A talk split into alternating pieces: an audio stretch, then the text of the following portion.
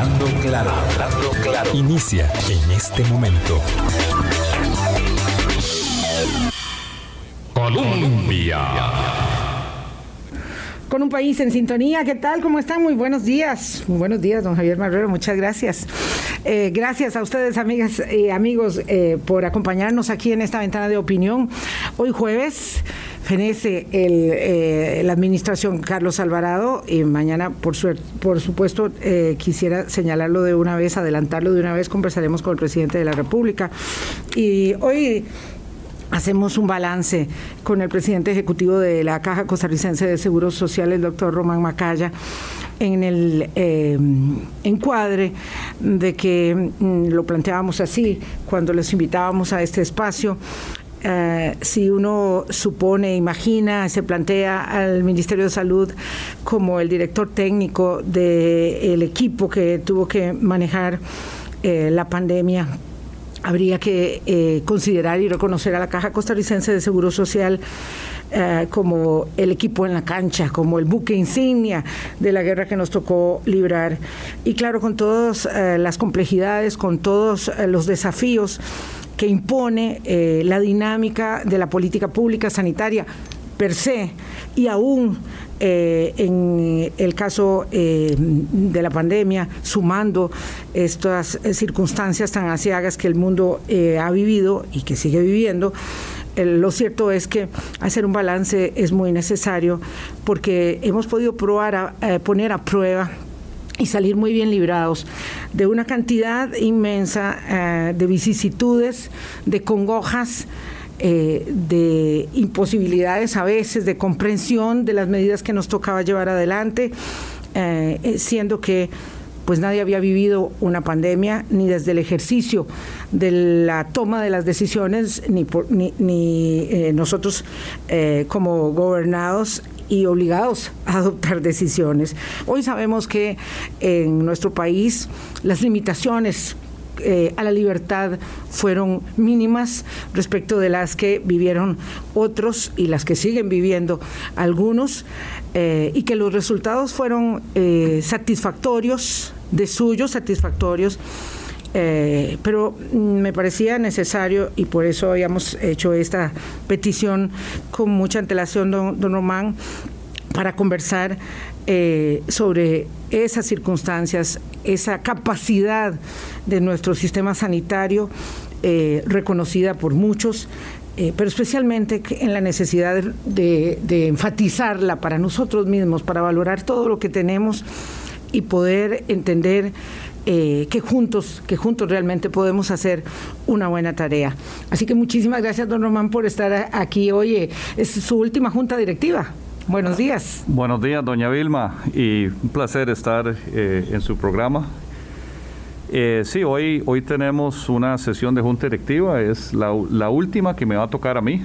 Eh, los miembros de la junta actual continúan hasta final de mes, pero en la próxima sesión de junta estará liderándola don Álvaro Ramos, el nuevo jerarca de la caja, y le deseo todos los éxitos en sus cuatro años de gestión. Bueno, que sean cuatro. Porque bueno, ya, ya, ya, y ahí podemos tomar ese hilo, ya este, iniciar una tarea de esta magnitud con una institución que yo quisiera que fuese usted el que haga la semblanza de la institución que deja, ¿verdad? Eh, es realmente eh, este, meritorio. Eh, muchos jerarcas, estaba haciendo la cuenta, quedaban en el Consejo de Gobierno, seis, me parece, ministros de los que empezaron. Yo sé que las presidencias ejecutivas y las libertades y las, eh, digamos, delimitaciones constitucionales son distintas, pero iniciar la tarea y terminar un cuatrienio, pues obviamente, obviamente entraña un, un, gran mérito. Bueno, yo creo que en cualquier cuatrenio liderar la caja es complejo la Caja es una institución muy grande, está en, tiene una enorme responsabilidad sobre la, en, lo que es la paz social de nuestro país, tanto en pensiones como en salud, ¿verdad? estos grandes rubros de nuestra democracia. Y hay que entrarle sabiendo que no va a ser fácil. El, que crea que esto va a ser un camino en el parque eh, está muy equivocado. Eh, lo que no teníamos presupuestado era la pandemia y eso definitivamente eh, complicó todo el accionar de la caja, pero también la sacó a relucir. O sea, puso a prueba que la caja es resiliente, que es robusta, y que tiene la fortaleza para enfrentar un embate tan fuerte como una pandemia que hincó a muchos países mucho más ricos que el nuestro, con sistemas de salud mucho más eh, financiados que el nuestro, y, sin embargo la caja le demostró al país que, que es la institución indispensable de Costa Rica. Y por algo tiene el nombre seguro en el seguro social. Es un seguro social.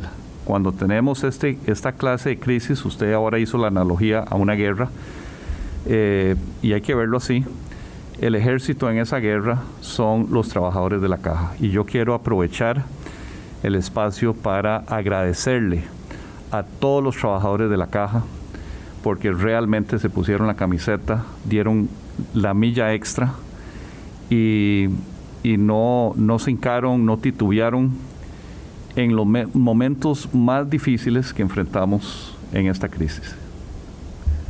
Le preguntaba, mm, y quisiera terminar ese, ese eje, eh, en estos cuatro años, que parece mucho más seguramente, este, eh, la caja que usted encuentra y de la caja que usted sale, usted como persona, como presidente ejecutivo, ¿verdad? Como el capitán ese equipo, eh, cuánta evolución encuentra, cuánto es lo, después hablaremos de los, de los desafíos, pero cuánto es lo que eh, usted percibe que, que deja hoy que se marcha ya. Bueno, ha habido una, una evolución acelerada en la caja y eso se puede cuantificar en, en, números y en proyectos en diferentes áreas. Eh, no solo fue la, la, atención de la pandemia que, que, nos obligó a evolucionar en muchas áreas, en la innovación, en la investigación, en el uso de la tecnología. Eh, se aceleraron proyectos de infraestructura y hoy tenemos una cartera encaminada eh, que va a dejarle un legado al país por, por muchos años de una, una, infraestructura moderna, cómoda, con equipamiento de primer orden, eh, con un recurso humano que, que está, y, uno lo siente todos los días, que está muy orgulloso de la caja. Eso es muy importante, que, que el propio personal de la caja sienta ese orgullo de la institución. Y, y eso es un, un salario emotivo eh, en especie que tienen todos los trabajadores de la caja y eso es, eso es eh, insustituible en una crisis. Y también, bueno, reformas que se hicieron en el sistema de pensiones para trabajar el tema de la sostenibilidad de nuestro sistema más importante, nuestro régimen más importante de pensiones, eh, lo que ha sido la evolución en la agenda digital de la institución, donde tenemos hoy por hoy implementado al 100% las compras en SICOP, en, en, línea, que le da transparencia y competencia, mayor competencia, eh, trazabilidad a, las compras públicas. Eh, hay toda una serie de áreas de agenda digital, un sistema que llaman ERP, que nos va a dar información actualizada, más oportuna, de mayor calidad para la toma de decisiones lo que es el EDUS. El EDUS ha sido, hay un antes y un después. Y yo tuve la fortuna de ser el primer presidente ejecutivo de contar con el beneficio del EDUS ya implementado. El, celebramos la implementación del EDUS en septiembre del 2018. Yo llevaba un poco más de un mes de haber ingresado y entonces tuvimos uso de ese EDUS en todos los cuatro años, fortaleciéndolo, y fue una herramienta indispensable en la pandemia, porque, bueno, ahí podemos entrar en, anécdotas, pero, pero eh, nos permitía abrir cualquier centro del país a atender pacientes COVID de cualquier lugar del país. O sea, la gente no tenía que ser atendida en su centro de salud de adscripción. Y ahí le iban a poder abrir su expediente clínico. El papel no tenía que seguir al paciente o el paciente no tenía que ir a donde estaba el papel. Todo estaba digital. Y eso fue una herramienta eh, tal vez poco apreciada por la población, pero haber tenido implementado el fue una herramienta en el manejo de la crisis indispensable. Sí, me gustaría detenerme un poco ahí, don Román, porque, claro, ahí... Em, eh, en el manejo de la pandemia hay cosas eh, que son eh, constatables, digamos, que están ahí. Cuando deciden habilitar el, el SEACO, cuando hay que comprar eh, este, los insumos, los equipos, las mascarillas, los guantes, eh, hay que hacer grandes, grandes este, adquisiciones, todo eso es muy visible porque claro, pues todos sabíamos que se tenía que contratar un avión para traer desde China este, los insumos, eso es muy visible. Cuando estamos hablando del expediente digital único de la salud, que es este EDUS, eh, probablemente es más, más difícil, digamos, eh, ver la concreción de algo que es tan determinante, ¿verdad? Que habla tan eh, bien de cómo es que se manejan los temas de, la salud de la población, ¿verdad? Porque todos estamos ahí, todos tenemos un EDUS, eh, y además, lo otro es, Norma, que ese tipo de em, eh, eh, gestiones y resultados se dan como un hecho normal, como que si pasara en todas partes, ¿verdad? Y resulta que expedientes de ese tipo no hay muchos en el mundo, en sistemas de salud del mundo. Eh, y, me gustaría que lo, que lo explicara un poco para que la gente lo sepa. Muchas personas sí conocieron el EDUS, hay que decirlo, no siendo, digamos, habituales eh, pacientes de la caja, justo en la pandemia y justo cuando había que ponerse en orden para la vacuna. Y ahí sí estaba todo el mundo corriendo para, para buscar el EDUS, para bajar la aplicación, ahí ya hubo mucho más eh, interés de conocerlo. Pero antes de ello, y probablemente porque ya lo teníamos, como usted dice, concretado en su gestión, eh, pues pensábamos que eso lo tiene todo el mundo y parte sin novedad. No, el, el, EDUS realmente es un es una herramienta que pocos países tienen en el mundo. O sea, son contados probablemente con los dedos de una mano y tal vez sobran dedos. Wow. De donde se pueda decir que todos los centros de salud, de digamos, de la salud pública, eh, están enlazados, interconectados y que usted puede abrir la información de cualquier paciente en cualquier lugar. Eh, hay países altamente digitalizados, como por ejemplo Estonia, y Estonia mandó una delegación para conocer el EDUS, para ver cómo había hecho Costa Rica para implementar el EDUS. Este es uno de los países más digitalizados del mundo. Y bueno, nosotros hemos estudiado los casos de otros países y normalmente hay algún vacío. A veces entre el primer nivel de atención y el, nivel hospitalario no se hablan. O sea, que si alguien fuera un EVAIS hoy y mañana llega a un hospital, no pudieran ver qué le diagnosticaron en el EVAIS el día de, ayer, ¿verdad? Eh, el EDU nuestro está implementado y es, es algo que ya es parte casi que de nuestra cultura. Imagínense que, bueno, hoy se puede descargar el, el app, el aplicativo de EDUS en el celular. Se ha descargado más de 5.6 millones de veces el EDUS. Claro, hay más, más celulares que personas en Costa Rica. Claro, claro. Pero eso significa que, que más del 70% de los celulares activos de nuestro país tienen el EDUS. Entonces, es una manera de interactuar con el usuario, el usuario puede ver temas hasta de pensiones, cuándo le va a tocar pensionarse, eh, cuál va a ser su pensión. Eh, durante la pandemia podía auto eh, ingresar sus síntomas y eso le generaba un perfil de riesgo, de, de, qué tanto riesgo tiene de tener COVID, si se debería hacer, hacer la prueba o no. Y esto va a ir evolucionando. O sea, cada vez la relación entre el usuario y la caja va a ser eh, por un canal digital, mm. además de presencial.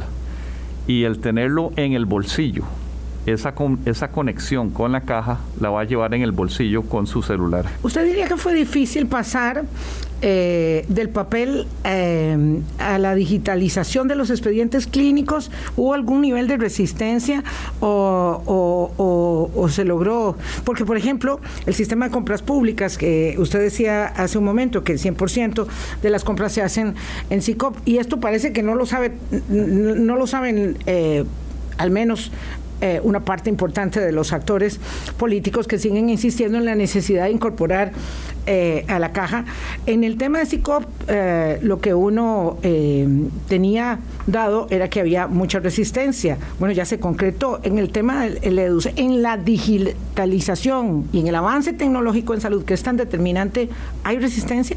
Bueno, eh, no fue fácil. Esto fue un proceso. De hecho, eh, esta semana celebramos los 10 años del EDUS, ¿verdad? No de tenerlo implementado, pero sí del lanzamiento del proyecto. Tuvo una ley de implementación que le fijaba una fecha para implementarlo. Se tuvo que reforzar el equipo.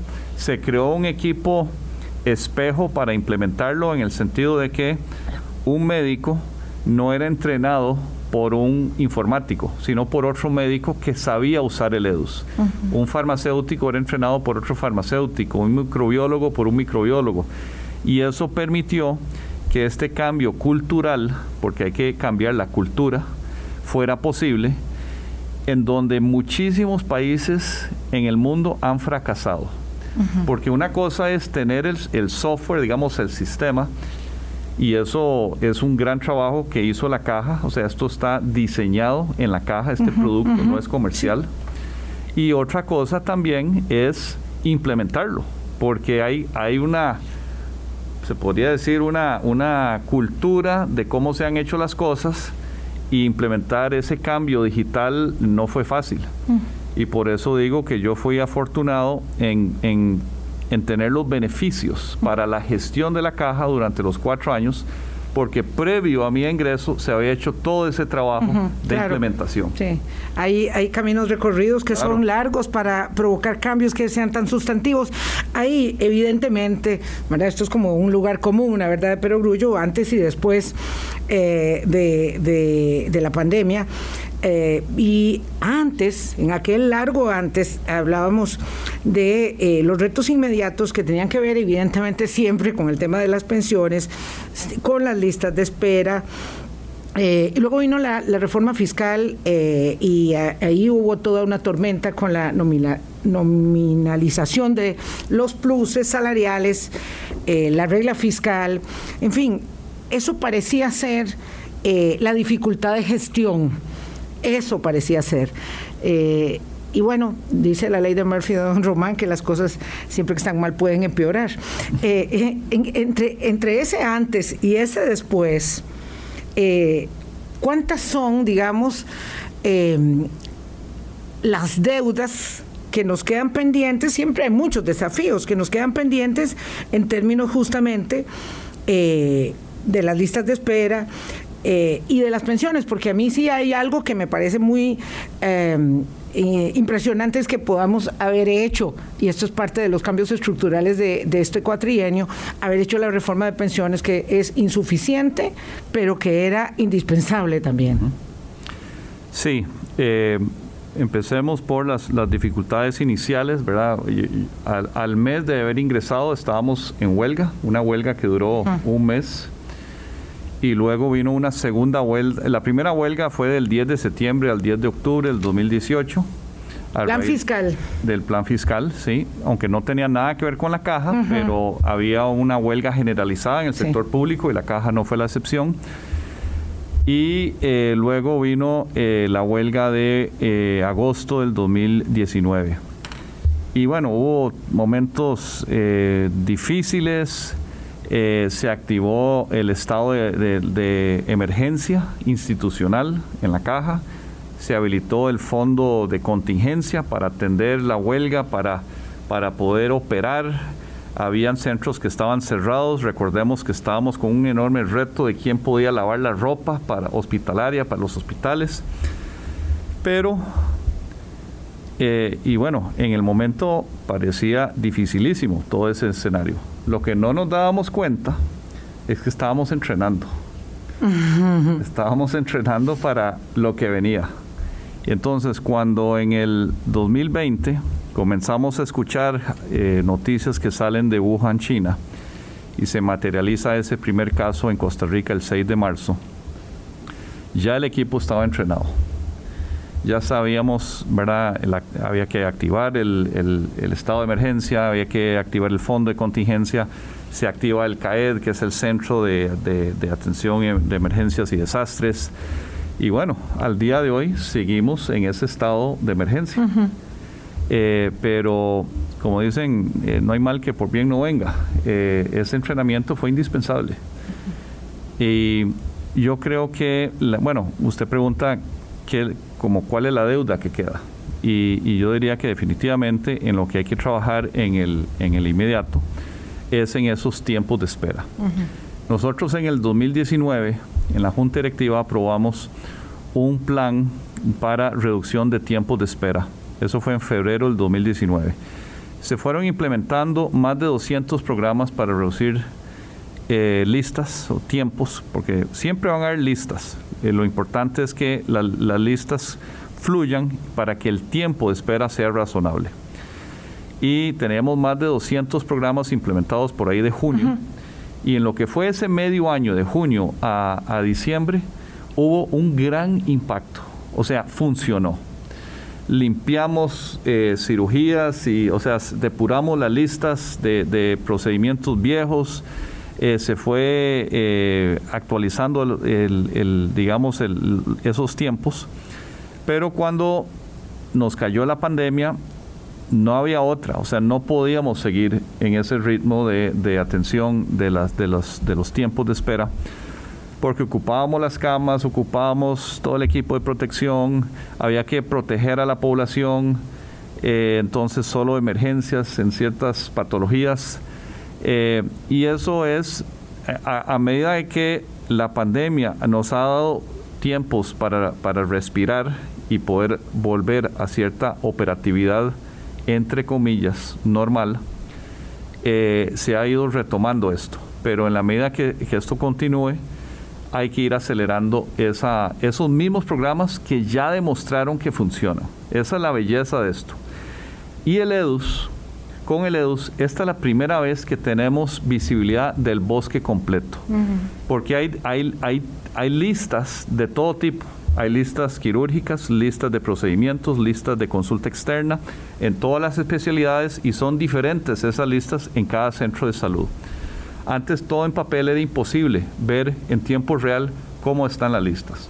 Hoy con el EDUS podemos ver realmente qué está impactando en los tiempos de espera y entonces tener esa herramienta para medición y los programas que ya se han demostrado que funcionan, eh, pues ahí es donde hay que enfocarse. Claro, por eso es está, es difícil, digamos, este, para, para muchos de nosotros entender la dimensión que tiene, porque eh, la minería de datos eh, que genera tener un expediente de salud de esta naturaleza, pues hace todo el cambio.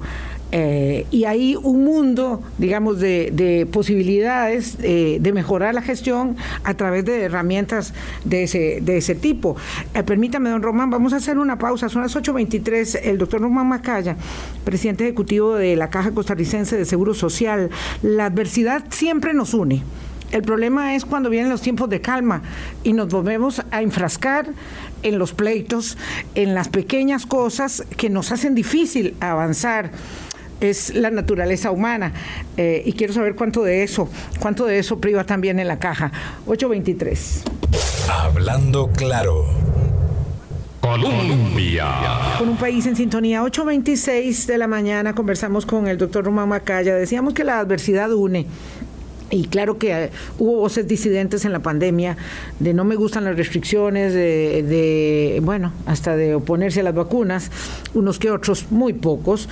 Eh, y en términos de, lo a lo interno de la institución de la Caja Costarricense de Seguro Social, eh, don Román, ciertamente la adversidad mostró equipos, ¿verdad? Este, comandos de guerra eh, muy, muy unificados para sacar adelante las tareas. ¿Usted piensa que es, eh, digamos, solamente un producto, digamos, de la coyuntura de esa adversidad? Porque la caja es muy compleja, digamos, instituciones como la caja o como el Ministerio de Educación Pública, ¿verdad? Que, que, están permeados mucho por el poder eh, de algunos grupos que son poderes fácticos eh, significativos, donde el presidente ejecutivo tiene que jugar este, con, con líneas complejas de equilibrios, porque además tiene que desempeñar frente al Ejecutivo, eh, pelear los recursos, porque los recursos siempre hay que pelearlos, eh, y mantener la paz a lo interno de la institución que hace posible mantener la paz social del país, esto, esto son palabras mayores, don Román. Bueno, yo creo que eh, en una institución como la Caja, con más de 60 mil trabajadores, pues obviamente siempre hay complejidades en, en una organización tan grande. Pero eh, yo siento que la caja sí está muy alineada, en, el sentido de que las gerencias, las seis gerencias bajo la gerencia general, eh, están mucho más coordinadas que cuando yo entré. Eh, creamos la gerencia general y el gerente general, el doctor Roberto Cervantes, ha sido una gran, un gran acierto eh, como decisión de la Junta Directiva nombrarlo en ese puesto y él tiene una capacidad muy buena de, coordinar las seis gerencias eh, de la institución. Eh, todos los gerentes fueron nombrados por esta junta directiva. Eso es inusual porque es cuando tocan, ¿verdad? Por, por tiempos, por plazos. Y todos pasaron por un proceso riguroso de evaluación con una firma externa que evaluaba competencias y hacía toda clase de pruebas, de, assessments que llaman entrevistas, entrevistas por la junta directiva. O sea, ninguno... Un poco bastante distinto de lo que ocurría tiempo atrás. Bueno, no, ninguno, le puedo decir, ninguno es un nombramiento político. Y entonces cada uno es muy bueno, es un experto en su campo, sea infraestructura, sea finanzas, sea eh, logística, sea la parte médica administración, pensiones, eh, todos tienen un expertise profundo en lo que hacen y, eso ha ayudado mucho a encarrilar los proyectos, ¿verdad? Hoy, hoy tenemos dos hospitales en plena construcción, eh, Turrialba y, Punta Arenas. El hospital nuevo de, Cartago ya salió a licitación. Eh, se completó en estos cuatro años la torre este del Calderón Guardia, la nueva torre del Hospital México, estamos expropiando la cuadra entera al oeste del Hospital de Niños para construir Torre, Esperanza. Estamos expropiando el terreno para el nuevo hospital de, Limón. Estamos expropiando el terreno para el nuevo hospital de Golfito. Eh, hay un fideicomiso entre la Caja y el Banco de Costa Rica para construir 30 áreas de salud que está encaminado. 30 áreas de salud. Son, estas son las grandes clínicas de la Caja a, la cual, digamos, son como las madres que tienen a todos los equipos de Vice eh, asignados. Eh, así que la, agenda eh, de, infraestructura, de equipamiento, de cierre de brechas que se aprobó, ¿verdad?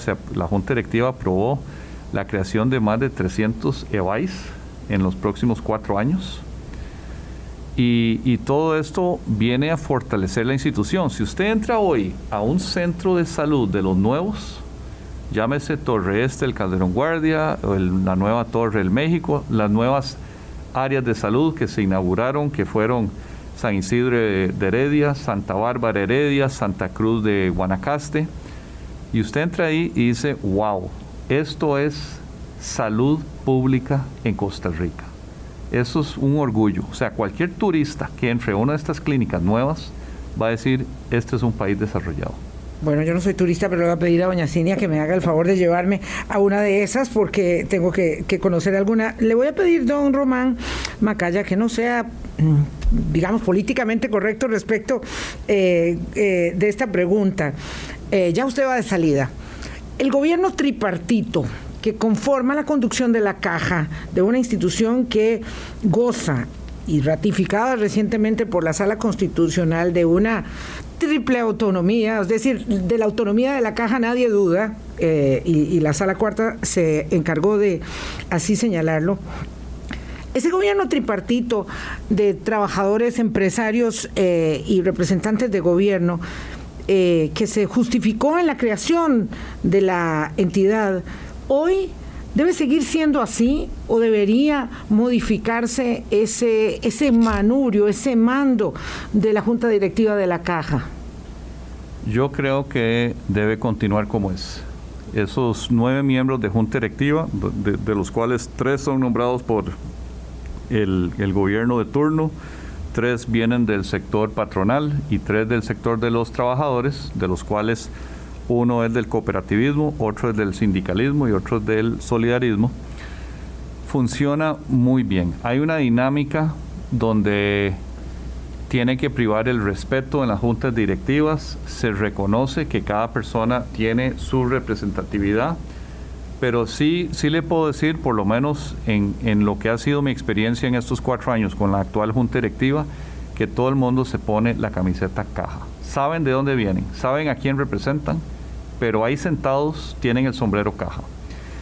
Y las discusiones son muy ricas, eh, todo mundo eh, opina, ofrece criterio y salen mejores soluciones, mejores acuerdos de la Junta Directiva cuando se tiene esa diversidad en la Junta Directiva y, se toma muy en serio. Yo estoy, eh, así como estoy de agradecido con todos los trabajadores de la caja, igual Estoy sumamente agradecido con todos los compañeros de la Junta Directiva y compañeras, porque son, son cinco mujeres de, los nueve, eh, porque eh, eh, son, es una tarea de altísima responsabilidad.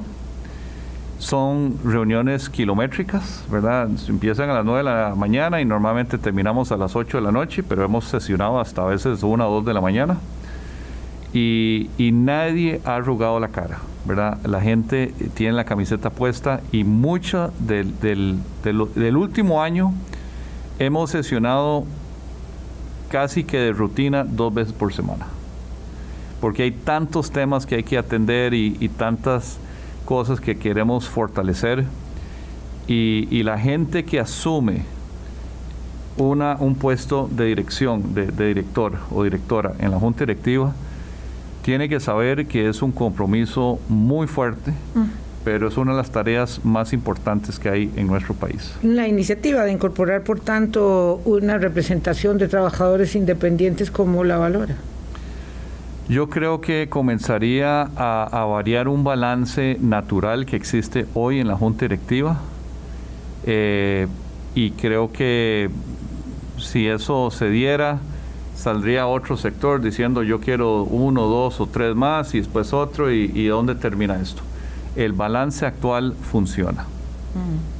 Sí, además implica una, ah, digamos, volcar energías enormes para poder hacer una modificación de semejante, de semejante calado, porque no es una modificación menor. Sí, pero además eh, lo que uno podría leer como de, de interpretar de esa iniciativa es como decir, bueno, es que lo que queremos es que, el tema del trabajador independiente esté más en el tapete, más visible en la agenda de la Junta Directiva y que se logre más en favor del trabajador independiente. Yo le puedo asegurar, doña Vilma, que esta Junta Directiva se ha tomado muy en serio el evaluar cómo formalizar más al sector de trabajadores independientes, cómo eh, crear una, una sinergia de condiciones y de aseguramiento con estos trabajadores que tienden a ser el, de los más informales y que no ha sido por falta de, visibilidad, de discusión en la agenda. O de una representación eh, física. no es de representación. Hay mucho tema jurídico, muchos temas actuariales que hay que atender. Hay jurisprudencia de la sala constitucional eh, y, la, Junta Directiva ha querido tomar decisiones en este campo. No es por falta de uno o dos o, lo que venga. ¿Y en qué situación nos encontramos, eh, sobre todo de cara justamente a, este signo de las eh, décadas últimas que han marcado la transformación del mercado laboral costarricense de una manera tan determinada en un mercado eh, informal. Eh, con, una, con un peso enorme en la gravitación de la, de la economía y por tanto con una incidencia también fundamental en eh, la sostenibilidad de las finanzas de la caja, bueno, en, en, los dos, en los dos brazos que, que la sustentan. Sí, bueno, eh, ahora que estamos entrando al tema de sostenibilidad, eh, hablemos primero de la sostenibilidad en el, en el, en el inmediato, porque hay que eh, informarle a la, a, la, a la ciudadanía de cómo está la caja hoy. Porque, bueno, seguimos en pandemia, pero pasamos por, por dos años durísimos. Sí. Y no solo en la parte financiera, sino un impacto económico. Pero resumo con decir Hoy la caja tiene más cotizantes, más trabajadores afiliados y más ingresos que antes de la pandemia. Entonces una recuperación fuerte de, esa, esas fuentes de financiamiento que son el, pilar, de, digamos, del financiamiento de nuestro seguro social, donde una recuperación de, eh, de los, del número de cotizantes y hoy tenemos más que en marzo del 2020 y tenemos más ingresos por esas cuotas que en marzo del 2020. Ahora, en el largo plazo, doña Vilma, usted está tocando el tema de la naturaleza del trabajo con, las plataformas digitales, con eh, la informalidad que a veces eso mismo puede implicar, porque eh, las personas que a veces están repartiendo comida o algo así no son considerados no. trabajadores de estas plataformas entonces tendrían que afiliarse por otra, por otra manera y, ahí comenzamos a, entrar en, un terreno eh, gris que hay que eh, buscar cómo lograr esas coberturas que, eh, que, requiere la población. Y luego está el envejecimiento encima de todo esto, ¿verdad? El, envejecimiento pega duro en, en, los dos seguros, en salud y en pensiones. Y hay que, esto es un diálogo nacional permanente de cómo financiamos el efecto del envejecimiento en Costa Rica. Ya tomamos en el, en el IBM, tomamos la decisión, habíamos trazado una ruta desde el 2018 de cómo eh, había que fortalecer la sostenibilidad del IBM.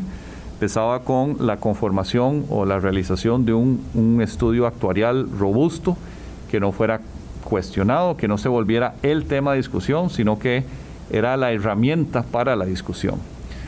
Eh, se generaron escenarios, opciones de reformas, se escogió la que tenía el mayor impacto al menor costo.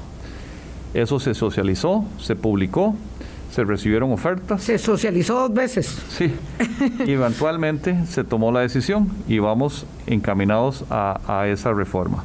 Bueno, ya, ya está hecha la reforma, pero estamos en, en ejecución y eso nos da una sostenibilidad hasta el 2050. Ahora, la vida no acaba en el 2050. Hay que continuar esos... solo la nuestra.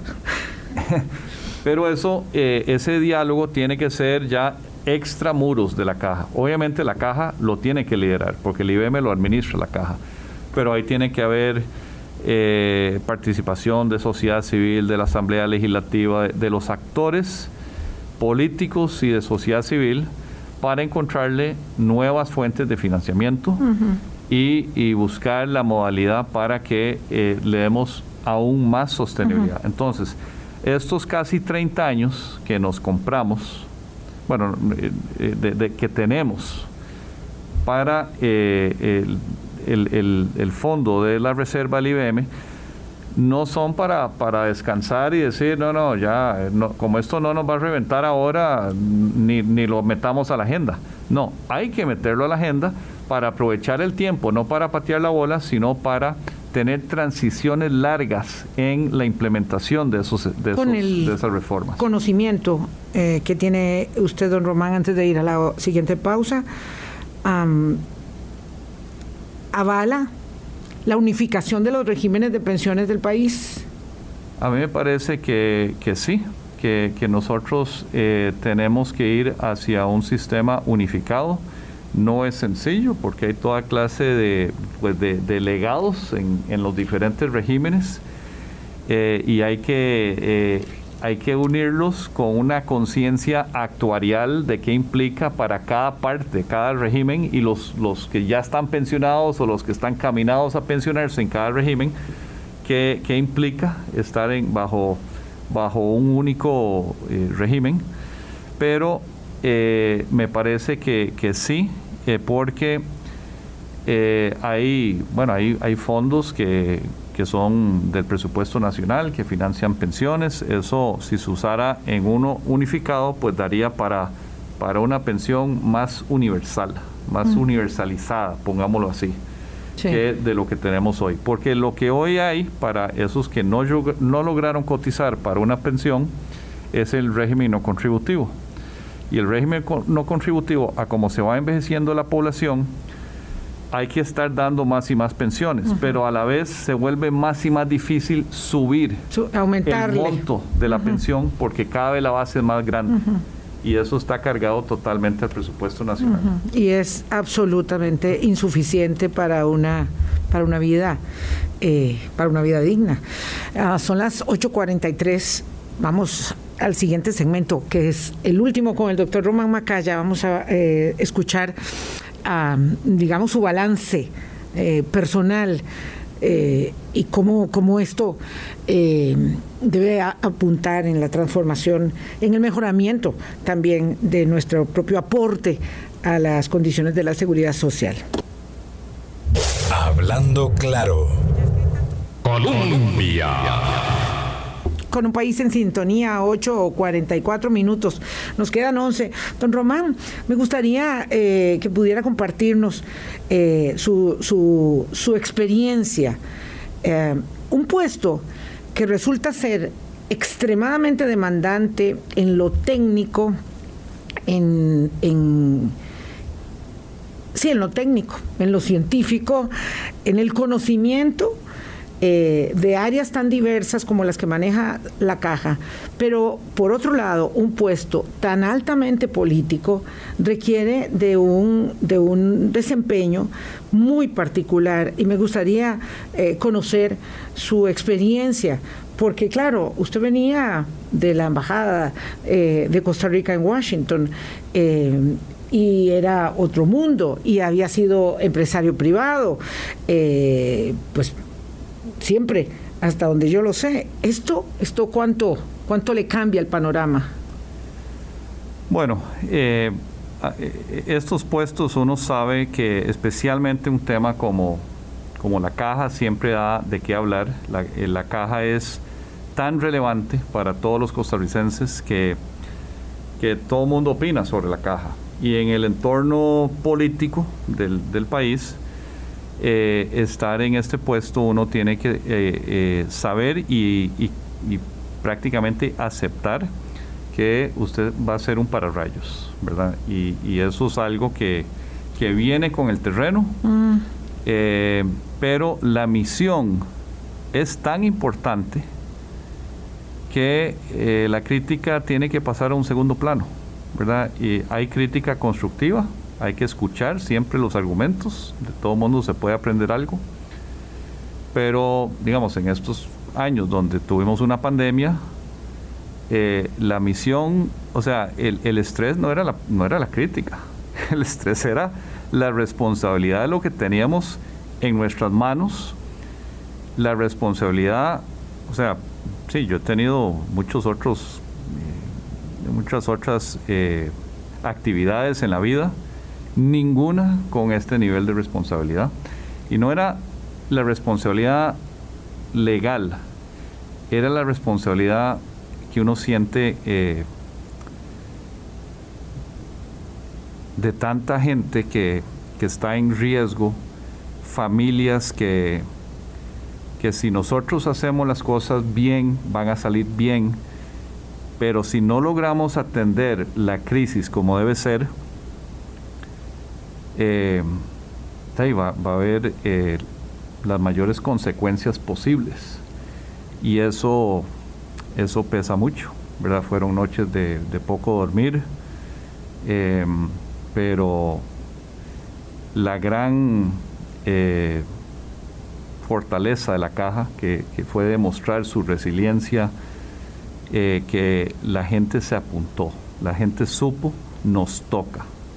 No lo pedimos, pero nos tocó una pandemia y a veces hay que trabajar 24 horas, o sea, el personal en nuestros hospitales y la gente ve solo la parte tal vez eh, de atención, pero hay todo un aparato que tiene que funcionar sí o sí en tiempo récord para atender a esa población.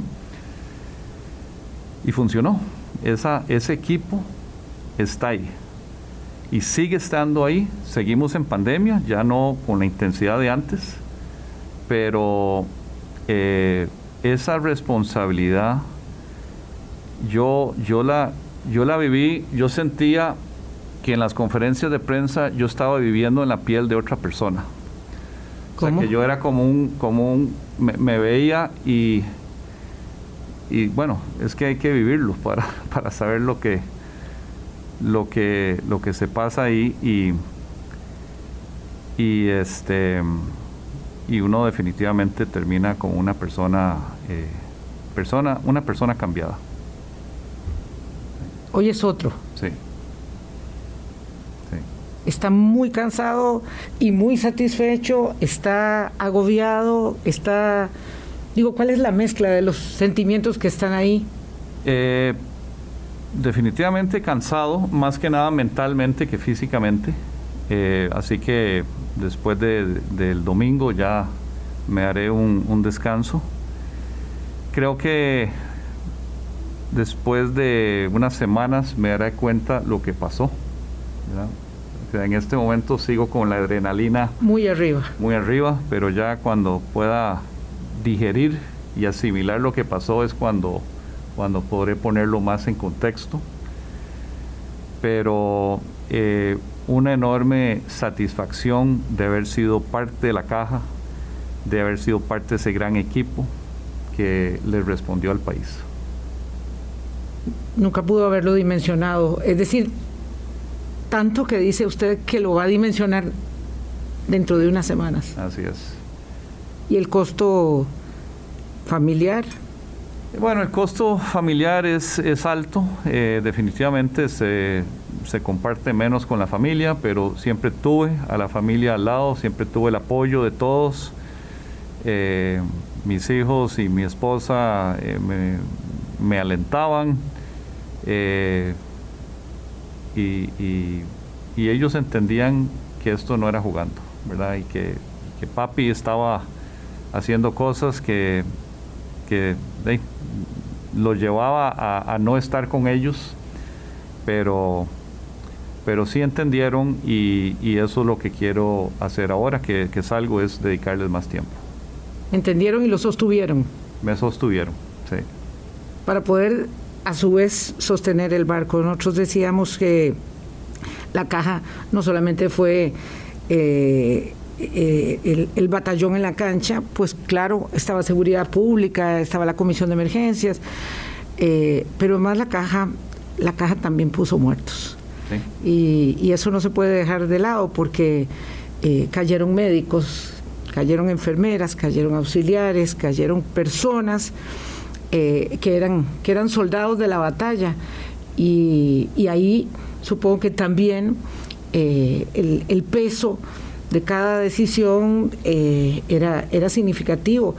Ah, no sé si ello entonces era, digamos, lo que le permitía abstraerse de los momentos, mm, digamos, de incomprensión, porque los hubo también eh, hablaba con el ministro de Transportes, don Rodolfo Méndez Mata, de la cantidad de veces que se presentó, yo creo que usted va más o menos en el mismo eh, ranking ante la Asamblea Legislativa, eh, y hubo no pocas muestras de incomprensión. Y por eso decía que lo político priva tanto como lo técnico en un puesto como el suyo. Bueno, hay, hay una rendición de cuentas permanente que, que viene con estos puestos. Siempre hay que estar listo y dispuesto a a ir a rendir esas cuentas al, al Congreso, eh, que es una manera de rendírselas a la ciudadanía. Uno lo único que espera es que eh, sean objetivos en, en, sus evaluaciones. Y respetuosos también, sobre todo, porque la rendición de cuentas, como dice usted, viene con el cargo.